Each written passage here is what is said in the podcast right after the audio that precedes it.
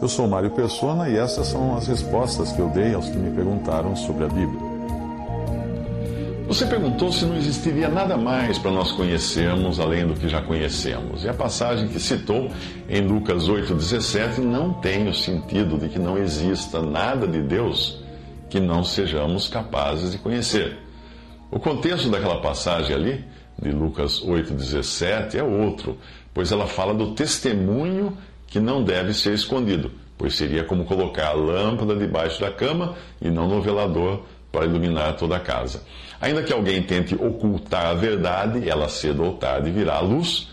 E é este o sentido do versículo. Vamos, ler o versículo. Porque não há coisa oculta que não haja de manifestar-se, nem escondida que não haja de saber-se e vir à luz.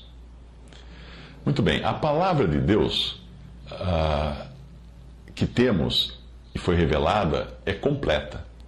Nada falta para ser revelado. Está tudo nela. O que precisava ser revelado. Eu dou um exemplo para ajudar. O seu filho vê o seu carro todos os dias. Ele está bem ali parado na garagem. Mas o seu filho ainda não entende tudo do carro, como dirigir, como consertar o carro, como o motor funciona, nada disso. Mesmo assim, o carro está ali, bem na frente dele. Não falta nada no carro. Porém, é um carro, não um avião porque você não precisa voar, só trafegar com ele. Assim é a palavra de Deus. Ela está bem ali, integral, com tudo o que Deus quis revelar ao homem, tudo o que é importante para a vida e a piedade. Como fala em 2 Pedro 1,3, visto como o seu divino poder nos deu tudo o que diz respeito à vida e piedade pelo conhecimento daquele que nos chamou pela sua glória e virtude. Se você tentar encontrar na Bíblia a composição do corpo de uma pulga, não vai encontrar, porque isso não é, não é importante para a vida e a piedade. E além do que nós necessitamos, seria querer satisfazer a curiosidade humana. E então, portanto, além das nossas necessidades.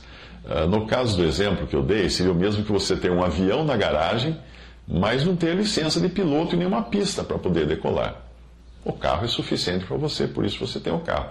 Assim como o seu filho tem aquele carro bem diante de si na garagem, que aos poucos ele irá aprendendo mais e mais a respeito desse carro, o Espírito Santo vai pouco a pouco nos ensinando mais as Escrituras.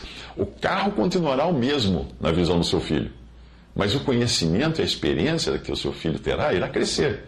Assim é com a palavra de, a palavra de Deus. Nada de novo será revelado, porque tudo já foi revelado.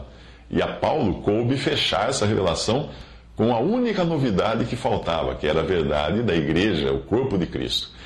Mas apesar de nós termos uma palavra de Deus completa e imutável, a nossa compreensão dela é que vai sendo cada dia maior. Mas que existem muitas coisas que não estão na, na Bíblia, porque não seríamos capazes de compreender nesta vida, não há dúvida quanto a isso. O próprio Paulo ouviu coisas no terceiro céu que ao homem não era lícito mencionar. Vivendo num corpo de matéria em três dimensões, além do tempo, nós não temos estrutura para entender muitas coisas que só serão possíveis de serem compreendidas em um corpo glorificado e na eternidade, quando o tempo deixar de existir.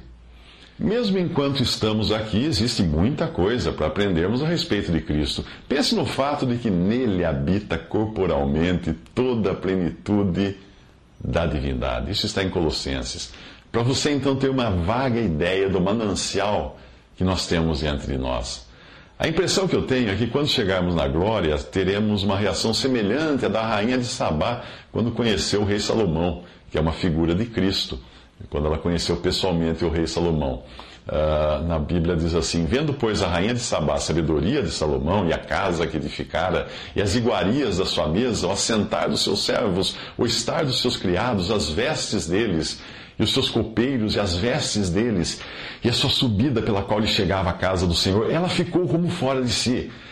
Então disse ao rei: Era verdade a palavra que ouvi na minha terra acerca dos teus feitos e da tua sabedoria. Porém, não cria naquelas palavras até que vim e meus olhos o viram. E eis que não me disseram a metade da grandeza da tua sabedoria, sobre, sobrepujasse a fama que ouvi. Isso está em 2 Crônicas 9, versículo 3.